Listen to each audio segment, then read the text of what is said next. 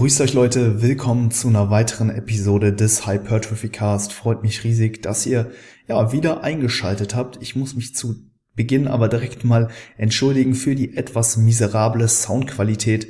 Ähm, das Mikrofon war nicht richtig eingesteckt, das Ganze haben wir aber für den zweiten Teil der Unterhaltung gefixt. Das QA kommt dann in zwei Wochen online und ja, ich hoffe ansonsten, dass es euch gut geht, dass ihr trotzdem was aus der Episode mitnehmen könnt und dass euch das Ganze gefällt. Also, wenn dem so ist, lasst ein bisschen Supporter. Ansonsten viel Spaß mit der Episode zusammen mit dem Sepp. Let's go. Ja, grüßt euch Leute. Willkommen zum Hypertrophy Cast. Heute zu einer sehr, sehr ja, besonderen Episode, würde ich fast schon sagen, mit dem Bro Sepp hier im Live-Format. Wir haben uns in Köln beim Sepp getroffen, sind ja beides Kölner und ja. Jetzt Nachbarn sind da. Nachbarn schon, oder? schon, ja, ja. Wir wohnen jetzt im gleichen Örtchen, ich bin ja umgezogen und ja, machen jetzt heute mal eine Episode im Live-Format, also für alle, die das jetzt auf YouTube hören.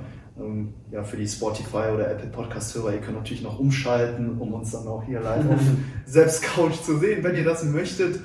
Und ja, Sepp, ähm, wir haben das letzte Mal gesprochen, als du in der Wettkampfdiät warst. Ja. Die musstest du ja dann abbrechen aufgrund der Corona-Situation. Die Wettkämpfe ja, ja. hätten nicht stattgefunden und du hast ja jetzt dein Wettkampfdebüt auch auf die Herbstsaison 2021 verschoben.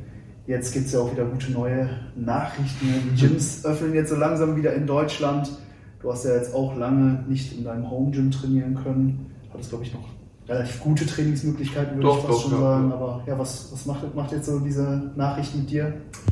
Ich bin da skeptisch. Ne? Ja. Also, ich meine, hättest du gedacht, dass wir im November wirklich durchziehen bis April?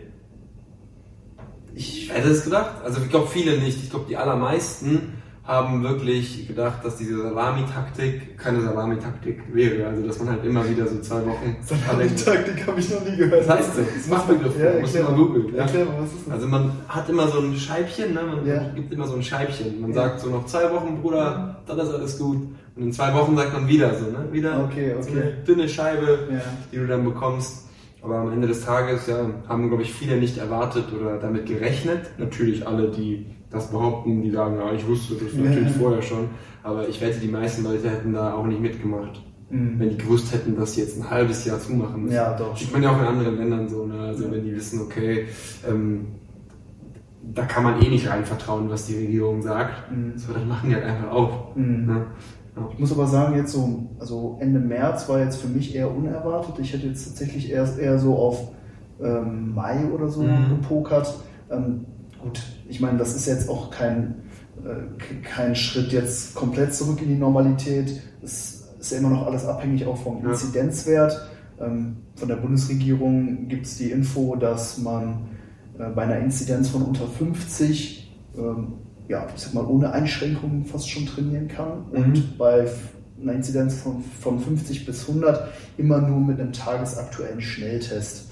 Ähm, das ist ja auch nochmal so eine Limitation. Ich habe jetzt nochmal nachgeschaut, bei uns in NRW liegt die Inzidenz jetzt bei 65, also da müsste noch was passieren, dass es dann, ich denke mal, für die meisten einfach auch wieder möglich wäre, im Gym zu trainieren, weil, ja, hatten ja schon eben drüber gesprochen, so diese Schnelltests, die sind, glaube ich, äh, sehr, sehr schnell ausverkauft oder schwer zu ergattern und du bräuchtest ja dann wirklich jeden Tag ein, also um dann auch wirklich dein Training nochmal durchziehen zu können. Ähm, deswegen, du planst jetzt also noch nicht damit jetzt, dass es ab äh, Ende März dann wieder regulär im Gym weitergehen kann? Ja, ich hoffe es natürlich, ne? aber ich habe eine Trainingsmöglichkeit, mhm. die ist jetzt auch nicht optimal, aber schon mal sehr, sehr gut.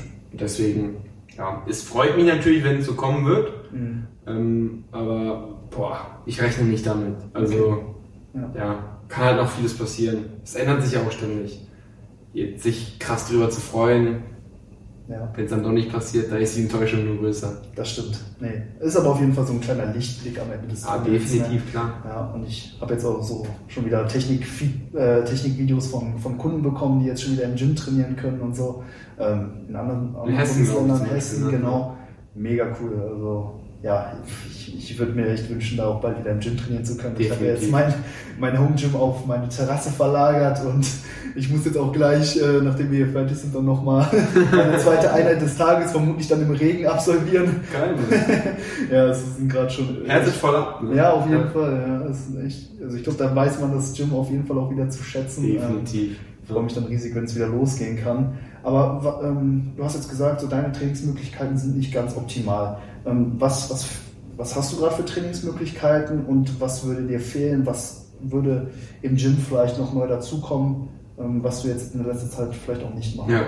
Also es ist definitiv Meckern auf hohem Niveau. Mhm. Ich habe einen Rack, hm, ich habe einen Kabelturm und that's it eigentlich. Mhm. Aber damit kann man schon sehr, sehr viel abdecken. Aber ja, ja so ein Beinstrecker, ein Beinbeuger, eine Beinpresse, Hakenschmidt, irgendeine Brustpresse oder so oder ein Kabelturm mit einer höheren Qualität. Mhm. Die haben zwar einen Kabelturm, aber ja, da hast du auch voll wenig Range of Motion und, und der Widerstand ist jetzt nicht so ganz optimal.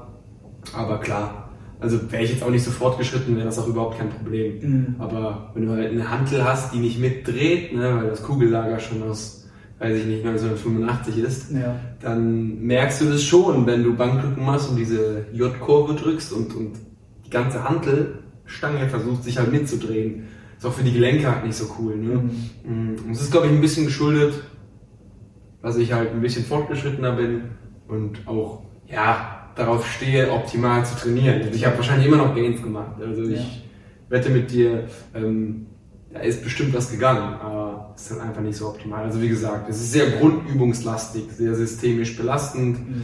ähm, auch irgendwo gelenksbelastender, weil ich, wie gesagt, jetzt nicht die beste Langhantel zur Verfügung habe und generell sehr viele Grundübungen machen muss, aber man arrangiert sich. Und am Ende des Tages, ich glaube, die Ergebnisse sind gar nicht mehr so viel schlechter und das macht halt viel weniger Spaß. Ja, ja? ja ich glaube, der Spaßfaktor ist da echt. Man macht doch immer wieder das Gleiche. Also man kann nicht mal irgendwie fünf Monate beugen und dann mal fünf Monate Beinpresse ja. machen oder so. Man, also ich beug halt nur. Ja. Immer. Jedes Mal. Ja. Ja, ich glaube, also mir geht es auch erstmal einfach erstmal um die Übungsvariation auch wieder. Ne? Mhm. Einfach auch wieder neue Übungen machen zu können, frischen Wind reinzubringen und klar natürlich auch wieder verschiedene Funktionen auch abzudecken. Ne? Vor allem bei zweigelenkigen Muskeln, jetzt zum Beispiel dem Hamstring so, gerade kannst du halt super äh, ne, die Hüftextension trainieren über Hip Hinges, ähm, ADLs, Hip Thrust, alles Mögliche, aber jetzt vielleicht so ein, so, so ein, äh, ja, ein Beinbeugen an der Maschine. Ne, das fällt halt gerade so ein bisschen weg. Ich meine, das kann man auch äh, sehr gut machen über so Floor Slides zum Beispiel oder so. Hast halt immer eine komische Widerstandskurve. Ne? Also entweder hast du in der Dehnung voll viel Last mhm. oder in der Kontraktion voll viel Last. Mhm. Klar kann man da komplementär arbeiten, indem man halt zwei Übungen nimmt, die sich ergänzen. Aber ähm, ja, es ist schon, glaube ich, ein bisschen besser, wenn man trotzdem eine Übung hätte, die auch vom Setup nicht so kompliziert ist und mhm. nicht irgendwie noch deine Balance beansprucht und dies und jenes. Ne? Ja. Ähm, ja. Aber wie gesagt, trotzdem Gains gemacht wahrscheinlich. Wahrscheinlich. Meckern auf dem Niveau. ja. Klar. Also am Ende des Tages so, gib mir eine Langhantel und ich arrangiere mich irgendwie. Es mhm. klappt schon. Mhm. Aber ob es dann so viel Spaß macht und ob man das Beste in der Zeit rausholt, das sind dann halt wieder zwei verschiedene Paar Schuhe. Ne? Ja, absolut. Ähm, du hast jetzt auch Widerstandskurven angesprochen, das finde ich auch ein ganz interessantes Thema, wird jetzt auch häufiger so diskutiert oder viele, viele Athleten machen sich da jetzt auch mehr Gedanken drüber, okay, in welcher Position wird der Muskel belastet? Ist das ja. jetzt in der gedehnten Position oder in der verkürzten Position? Wo wird die Übung letztendlich schwer? Und da haben wir jetzt auch gerade, ne, sind wir auch, sag ich mal, so ein bisschen limitiert, einfach durch die äh, Übungsauswahl. Und zum Beispiel jetzt beim Rücken, ne, da, ich denke, du machst auch gerade einfach viele freie Ruderbewegungen und ja. da ist es ja immer gleich. Ne? Unten ist, ist man noch sehr, sehr stark oder da ist der Widerstand relativ gering. Ähm, auch einfach, weil ne, natürlich auch die, die Kraft des Muskels im Laufe der Bewegung abnimmt. Also unten hat man viel Kraft, unten ist das Gewicht leicht und es wird dann nach oben hin immer schwerer und es wird dann auch schwierig, ne, diese verkürzte Position des, Muskel, des Muskels einzunehmen. Ähm, und ja, da hat, hätte man zum Beispiel im Gym ja dann auch wieder viel mehr Möglichkeiten, dann zum Beispiel ähm, an der Rudermaschine dann wieder zu trainieren, wo der Widerstand nach hinten dann leichter wird, wo die verkürzte Position dann besser eingenommen werden kann. Ja. Ähm, für, für wie relevant hältst du das? Ist das so ein Thema, wo man sich Gedanken drüber machen sollte? Ähm, oder sagst du, ist das so ein bisschen overhyped vielleicht auch? Boah, also ich beschäftige mich damit echt lange schon. Mhm. Aber es ist halt auch nicht so mega wichtig. Mhm. Also es ist halt wieder so ein Punkt der Optimierung. Mhm. Wenn du natürlich deine Technik nicht stimmt oder so, oder du zu wenig Proteine konsumierst, dann macht dir auf jeden Fall darüber keine Gedanken. Mhm. Aber es macht durchaus Sinn, klar. Also ich könnte nicht sagen, wie viel Prozent es ausmacht. Nee. Bestimmt ein paar, aber auf jeden Fall nicht zweistellig, nee. glaube ich nicht. Nee. Zumindest nicht für jeden Muskel zweistellig. Mhm. Ja, aber ich könnte mir schon vorstellen, so 5 bis 10 Prozent, so max, könnte schon sein. Wenn du jetzt ein Setup hast, wo du vielleicht nur immer eine Position des Muskels getroffen hast. Also mhm. angenommen, du nutzt nur Übungen mit einer sehr, sehr hohen einem sehr, sehr hohen Widerstand in der Kontraktion. Ja. Dann würde ich fast schon sagen, eventuell könnte es schon ein paar Prozent mehr ausmachen als ähm, ja, der Optimalfall. Nice, ja, denke auch. Also ich mache mir da natürlich auch jetzt meine Gedanken drüber. So, und klar, zum, zum einen, wenn es ums Thema Übungsauswahl geht, dann schaut man sich natürlich an, okay, was für Funktionen werden dann trainiert und der nächste Step wäre dann natürlich ja. dann nochmal, okay, in, wel, in, welcher Position der Bewegung ist der Widerstand am höchsten. So. Das ist aber cool, dass das jetzt aufkommt, weil man merkt so, dass das kollektive Bewusstsein oder das kollektive Fitnesswissen mhm. auch irgendwie besser wird. Ne? Absolut. Also vor drei, vier Jahren hat sich damit noch keiner beschäftigt. Da habe ich immer ein paar Videos gemacht zu aktiver Insuffizienz oder so. Und Legendenvideo kenne ich noch. Ihr kennt das ja, noch? Das hat halt aber keiner gecheckt damals. Mhm. Mittlerweile glaube ich schon, dass das einige Leute halt schon verstehen. Ja, ja, ja. ja ich glaube so auch das Thema Biomechanik äh, rückt halt immer so ein bisschen mehr in, in den Vordergrund, auch für ja, jetzt vielleicht auch Coaches, die jetzt neu so ins, ins Game kommen, die beschäftigen sich dann auch viel eher damit. Ähm, also so als ich damals so angefangen habe, mich mit der ganzen Materie auseinanderzusetzen, da stand dann immer so im Vordergrund, okay, wie viele Sätze soll ich machen und wie dosiert man den Trainingsstress und mit wie viel Prozent Intensität trainiert man. Ja, ja. Und jetzt geht das Ganze vielleicht wieder so ein bisschen mehr hin äh, zur Lehre des Körpers ähm, und eben auch zur ja, Biomechanik und, äh, und, auch zu Widerstandsprofilen und allem drum und dran. Also finde ich eigentlich eine ganz coole Veränderung, so dass es jetzt auch wieder so ein bisschen mehr auf, die, auf, auf die Dinge geachtet wird, die eigentlich im Vordergrund stehen sollten, die jetzt eigentlich so die Basics so ein bisschen ab abbilden auch. Definitiv, so, ne? ja. ja. wie du dich im Raum halt bewegst. Ne? Mhm, richtig. Ja. ja. Ich meine, du hast ja auch äh, Maschinenbau studiert. Ja. War ja auch, denke ich, da sehr, sehr hilfreich, das Studium. Voll, also ich glaube, ich glaube, sehr, sehr hilfreich sogar. Mhm. Ich weiß nicht, ob ich generell ein gutes Verständnis dafür einfach habe. Mhm. Oder ob das durch, durch Studium besser geworden ist. Also besser auf jeden Fall, aber die Frage ist halt, wie viel besser. Aber für mich ist das meiste halt einfach nur so, logisch. Das ist jetzt so Menschenverstand, aber vielleicht auch nur, weil ich einen gewissen Background habe. Safe. Hätte, hätte, sein, hätte sein können, dass ich mit einem anderen Studium nicht äh, gesagt hätte, boah, das ist doch eigentlich klar. Also, mhm. Warum muss ich das überhaupt erklären? Das ist doch obvious. Ja, ja.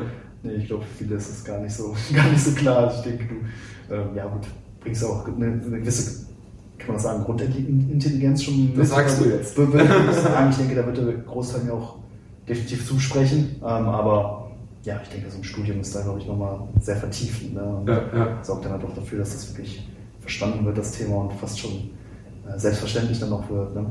Ja, ja. Ja, cool. Ähm, wollen wir noch ein bisschen über deine aktuelle Situation Klar. quatschen? Du bist ja jetzt gerade am Ende von deinem Minicut, hast du gesagt. Ja. Wie gesagt, aus der Wettkampfdiät äh, wurde nichts. Mit wie viel Kilo hast du die damals ähm, beendet? Äh, 91x, irgendwas mit 91. Ja. Also nach einer Woche Diet Break. Ich habe mhm. danach noch eine Woche Diet Break gemacht und dann die äh, Diät praktisch beendet. Ja. Nice. Und dann hast du wie lange aufgebaut? Ähm, knapp fünf Monate. Mhm. Ja, fünf, sechs Monate waren es jetzt. Was hast du dazu genommen in der Zeit? Äh, 8 Kilo. Mhm. Ja. Geht eigentlich noch. Ne? Voll okay. Ja. Ja, Und hast du das Gefühl gehabt, in der Zeit gut aufgebaut zu haben? immer. Irgendwie, ja, ja, keine Ahnung. Also ich habe immer das Gefühl, dass in letzter Zeit was ging. So, ich weiß nicht, ob das jetzt wirklich so ist, aber ähm, ja, ich habe auf jeden Fall das Gefühl, dass wieder ein bisschen Magermasse dazu gekommen ist. Ja, ja nice. Hm, du hast ja dann auch die Diät, wie gesagt, vorzeitig beendet. Wie, wie, wie war das so, diese, diese 91 Kilo? Warst du da schon sehr, also so in diesem Bereich, wo du sagst, so, die Diät hat mich schon ein bisschen geschändet so? Oder war das noch so, wo du sagst, hey, jetzt von da aus kann ich easy wieder in den Aufbau gehen und von Tag 1 an dann wieder best, also gute, gute Hypertrophie jetzt? Ich glaube schon, ja. ja. ja ich habe auch meine Blutwerte letztens nehmen lassen und der Testowert war auch eigentlich voll okay. Also entweder bin ich jetzt wirklich maximal recovered oder ich war initial gar nicht so im Arsch. Mhm. Und ich glaube eher letzteres. Also ich hatte schon leichte Blutstreifen und so, aber ja, da hätte auf jeden Fall noch das ein oder andere Kilo weggemusst für so eine Endhärte. Mhm. Ähm, ja, es, es Lustige ist auch, ich habe ja noch nie ein Blutbild in der Prep genommen. Ich weiß ja gar nicht, ob ich überhaupt so einen starken Testo-Drop habe, mhm. bis Körperfettanteil X. Das werde ich diesmal auf jeden Fall machen. Ja, mach ich habe, ich hab, für mich, für mich ist das neue große Ding Blutbilder. Ich hatte immer so ein bisschen Schiss davor, ne, weil keine Ahnung, was bringt es dir, wenn du weißt, dass deine Schilddrüse nicht funktioniert oder dein Testowert. Wenn du halt dopingfrei starten willst, dann kannst du halt eh keine TRT machen. Deswegen dachte ich mir so, was bringt mir das? Ja. Mm, aber jetzt versuche ich schon auch ein bisschen anhand meines Blutbildes das Ganze vielleicht ein bisschen zu optimieren, beziehungsweise zu wissen, bis wohin ich überhaupt diäten kann, mhm. ohne Probleme zu bekommen. Denn manchmal macht man sich vielleicht mental es schwieriger, als es dann schlussendlich ist. Man denkt, boah, ich bin jetzt vier Wochen vom Wettkampf voll shredded, vielleicht muss es mir scheiße gehen, ne? aber mhm. vielleicht ist es gar nicht so. Ja. Ne? Vielleicht brauchst du auch nur zwei Wochen Diet Break und dann wird es dir wieder besser gehen. Das gilt nicht für jeden, aber ab wann dein Testowert droppt, ist ja recht individuell. Mhm. Und ja, es gibt auch bestimmt unterschiedliche Szenarien, wo du die gleiche Person mit mehr Magermasse ähm, hast und dann vielleicht trotzdem einen späteren Testodrop erfährst. Kann ja auch sein, weiß ich ja nicht. Ne? Es gibt halt keine Daten dazu. Es gibt vier, fünf Case Studies ja. mit Natural Bodybuildern.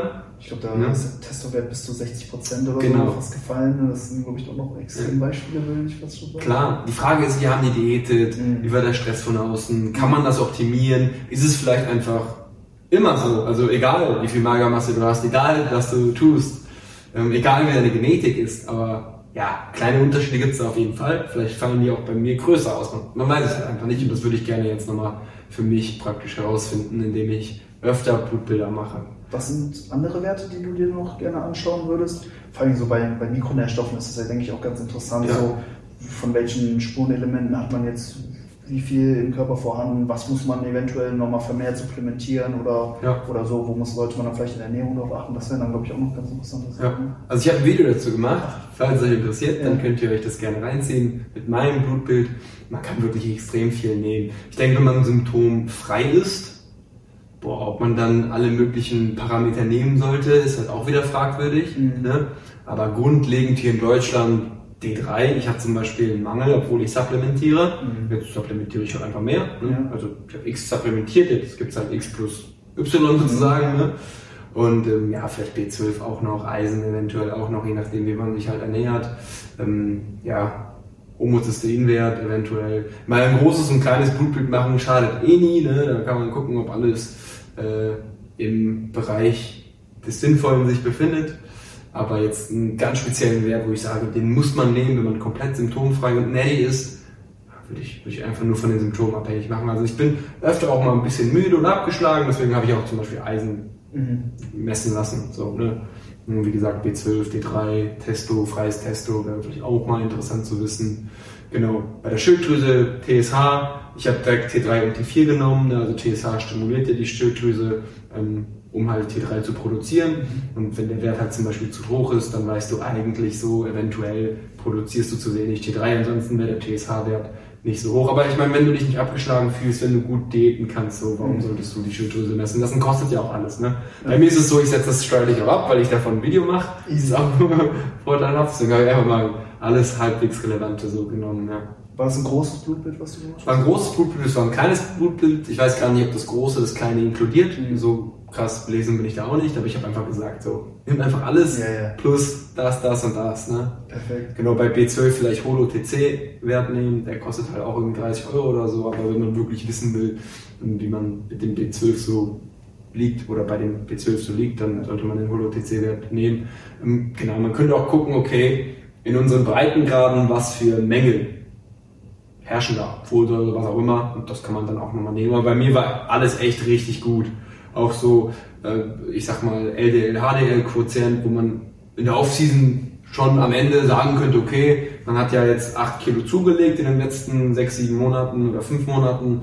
Hm, man ist Peak vom Gewicht so und dann sind diese Werte eh immer wahrscheinlich schlechter generell als jetzt kurz vor der Wettkampfdiät, mhm. ne, weil man halt viel weniger Fett hat und viel weniger auch Nahrung konsumiert und alles, aber war alles eigentlich tipptopp. Ja. Wunderbar. Ich bin Fizio Macros seit 10 Jahren. Ja. Ja. Safe. Fast zehn Jahre, genau. Und alles wirklich sehr, sehr gut. Und Vitamine, Mineralstoffe. Gemüse immer aus der Mikrowelle. Gemüse immer aus der Mikrowelle. Mache ich auch schon seit Jahren so. Funktioniert super. ja, also, keine Ahnung, man isst ja auch nicht nur diese Portion, mhm. sondern das ist ja so die Base-Portion. Ja. Und selbst wenn da 50% Mikros weg wären, so unglaublich groß ist der Mikronährstoffbedarf ja nicht. Ne? Also je nachdem, von welchem Mikro man spricht, aber so von den gängigen. Ne? Ja. Und ich nehme ja auch immer so äh, Vitamin Stack sozusagen zum Absichern. Also ich bin auf jeden Fall abgesichert, so ja. auf vier verschiedenen Ebenen. Ja. Genau. Aber sowas wie Eisen zum Beispiel, hm, wenn du halt kaum tierische Produkte konsumierst, keine Hülsenfrüchte, Früchte, Hülsen, Hülsenfrüchte. Linsen sind Hülsenfrüchte. Hülsenfrüchte. Okay, Früchte kam mir gerade in den Sinn, passt irgendwie nicht, aber Hülsenfrüchte, ja, dann könnte man das auch nehmen, ja, eventuell. Ja, D3, B12, genau. Das sind so Sachen, so typische Sachen, die man in der heutigen Ernährung vielleicht nicht so in üppigen Maßen bekommt, gerade mhm. als Kellerkind, keine Sonne, mhm. alles dunkel, schwarze, schwärzere Haut sozusagen, also dunklere Haut, schwarze Haare, ja. da ist der Bedarf eventuell eh ein bisschen höher. Ja. Und es ist auch ein bisschen individuell, wie viel du überhaupt abspeichern kannst, wie hoch die Absorptionsrate ist. Ne? Also all diese Faktoren muss man eigentlich auch berücksichtigen und deswegen alle paar Jahre ein Blutbild schadet nicht. Mhm. Ja. Cool. Ähm, was mich noch interessieren würde, so wenn du jetzt zum Beispiel im, jetzt im Laufe deiner nächsten Wettkampfdiät dann ähm, ja, regelmäßig ein Blutbild machst, dann siehst, du, okay, Testosteron fällt erst ab 12 Weeks out, sage ich mal so ein bisschen ab. Ähm, Wäre das dann ein Grund für dich zu sagen, okay, in der nächsten Off-Season ähm, befinde ich mich den Großteil so in diesem Körperfettbereich, ja, wo dann auch alles noch intakt ist? Oder ähm, denkst du vielleicht auch, dass du auch mit einem etwas höheren Körperfettanteil vielleicht ein bisschen besser Muskulatur aufbauen kannst? Da gibt es ja jetzt auch immer so, ein, so, eine, so, eine, kleine Debatte so über das ja. Thema so P-Ratio, P-Ratio mhm. und ähm, Insulin, Insulinsensibilität, genau. Gab's doch schon mal. Kommt jetzt wieder ein bisschen hoch von äh, Stronger by Science, Greg Knuckles, Eric mhm. Drexler, die haben da viel zu gemacht und Menno Hansemans hat jetzt auch nochmal darauf reagiert und da gab es ein kleines Hin und Her. Fand ich ganz interessant, weil also der Gedanke ist halt, okay, wenn du mit einem Körperfettanteil ähm, höher gehst, dann verschlechtert sich ab einem gewissen Punkt deine Insulinsensitivität und darüber kommt es dazu, dass die Partitioning Ratio sich verschlechtert. Also wenn man jetzt zum Beispiel ein Kilo Körpermasse zunimmt, dann hast du jetzt vielleicht 500 Gramm davon Fettmasse, 500 Gramm Lean Body Mass, also Muskelmasse.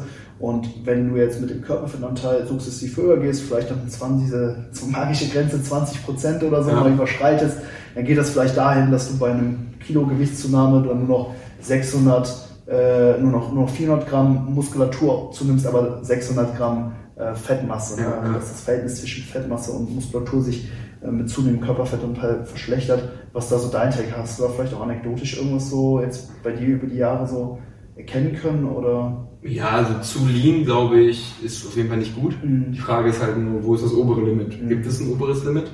Ähm, ich glaube, auch Insulinsensitivität kannst du mich ja äh, berücksichtigen. Kannst, ja, kannst du mich ja ähm, korrigieren, falls ich äh, falsch liege, aber sollte mit einem sehr hohen Trainingsvolumen mhm. eh nicht so das Problem sein. Also man ist ja eh sowieso, wenn man Kraftsport betreibt, schon recht sensibel. Mhm. Ob man jetzt 15 hat oder 20, schwer zu sagen. Vor allem, warum solltest du mit 20% überhaupt noch zunehmen müssen? Eigentlich brauchst du es ja gar nicht mehr. Mhm. Theoretisch könntest du das Gewicht ja halten mhm. und du hättest so viel Energie zur Verfügung durch deine Fettreserven, dass du auch recompten könntest. So ist ja halt die Frage, ob überhaupt ein Zuwachs mit über 25% mhm. KFA noch überhaupt Sinn macht. Ja. So aus energetischer Sicht, weil mhm. im Prinzip, wenn du genug Energie hast, um alles zu füttern, um deine Regeneration zu füttern, und wir wissen, dass halt die, ähm, ich sag mal, Fettoxidation, also wie viel Energie du aus Fett ziehen kannst, auch stark mit dem Körperfettanteil oder mit deiner gesamten Fettmasse korreliert.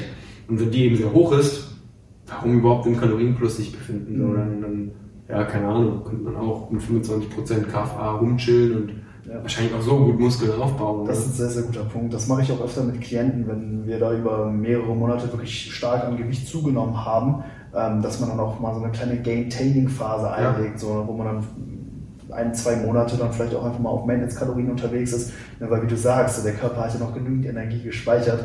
Ich, ich gebe da mal so eine Lagerhaus-Analogie Analogie raus. Wenn man ist in so einem Warenhaus im Prinzip, man hat überall seine Waren gespeichert und tagtäglich äh, wird, wird neue Ware zugeliefert und auch gleichzeitig wieder rausgeschickt. Und wenn er halt extrem viel Körperfett hat, dann ist das Lagerhaus natürlich voll gefüllt und du bist gar nicht so auf die Energie, die dann von außen angewiesen wird, ähm, äh, zugeführt wird, angewiesen. Ja, ne? ja. Weil du kommst, du, ich meine, du hast genügend Waren, du kommst den Aufträgen immer, immer nach und äh, dementsprechend ja, ist dann eben auch so ein hoher Kalorienüberschuss, vom, äh, generellen Kalorienüberschuss bei höheren Körperfettanteilen vermutlich gar nicht mehr so nötig, um halt im Training Leistung zu bringen und Muskelaufbau zu stellen. Ja, Deswegen, ja, ziemlich guter Punkt. Ähm, ja, man, was, gibt, was da auch noch zu sagen gibt, ist ja auch so immer so diese ähm, Sumo-Ringer-Analogie. Ja, ja, weil die die größte fettfreie Masse haben. Genau, und, so, ne? ja, und die ja auch gleichzeitig ähm, ja, irgendwo sehr viel Körperfett haben. Ja. Ne? ja. die Frage ist halt auch immer, wie man das Ganze angeht vom Studiendesign. Also mhm. ich überlege mir so,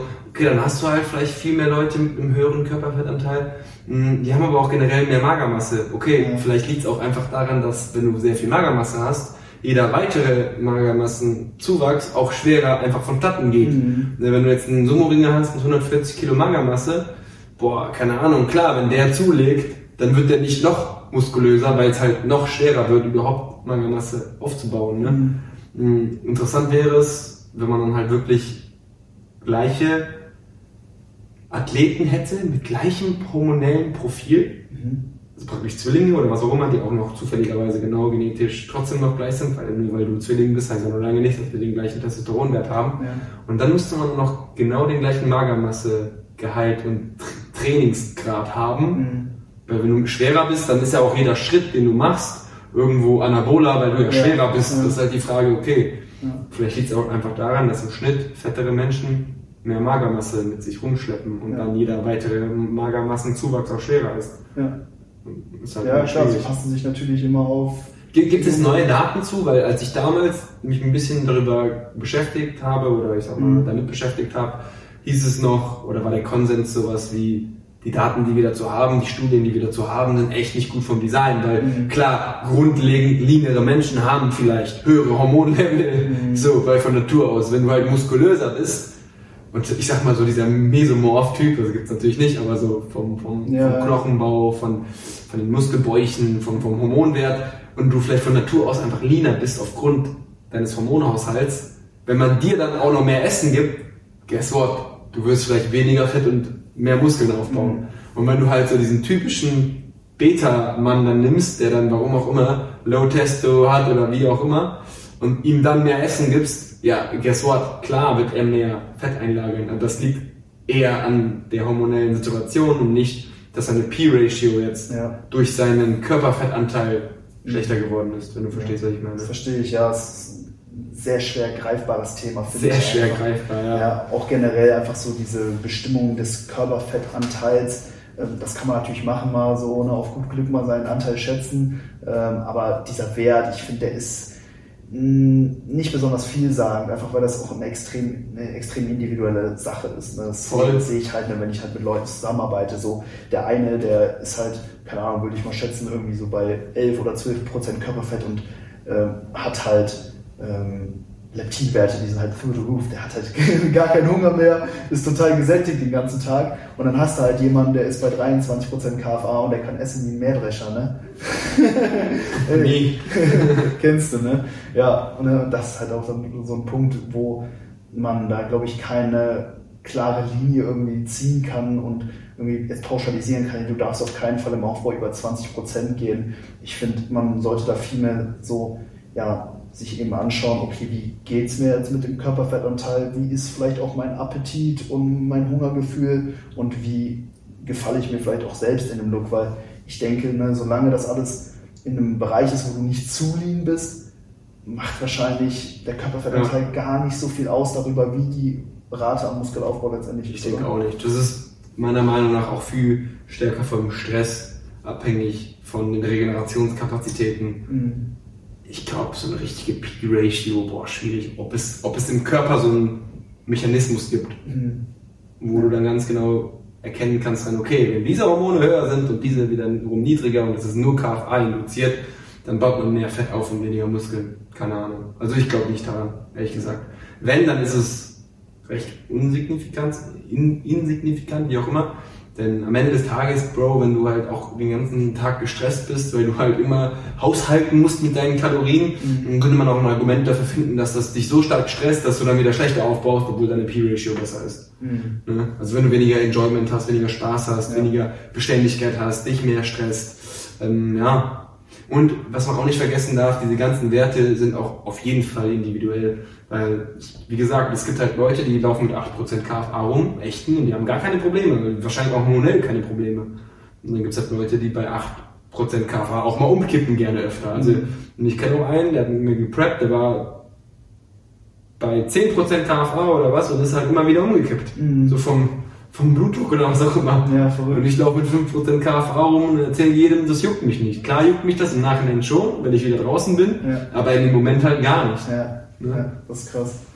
Ja, ey, ich glaube, wir wollten noch ein bisschen über dein Minicut auch sprechen. Ich finde ich find das Thema P-Ratio auch super behandelt. Also, ja. ähm, ich denke, viel mehr gibt es dazu auch eigentlich nicht zu sagen. Ähm, halt sehr spekulativ alles. Ja, ja, man kann den ganzen Tag sich so ein bisschen im Kreis rumdrehen und überlegen, okay, was ist jetzt doch sinnvoller, aber solange halt die Daten sehr, sehr spekulativ sind, kann man halt einfach nur versuchen, die Daten noch besser zu interpretieren, aber das macht die Daten nicht viel besser. Mhm. Aber wie gesagt, die Aussage bezieht sich jetzt nicht vielleicht auf die aktuelle Debatte, mhm. vielleicht kamen ja neue Sachen raus, ich weiß es ja nicht.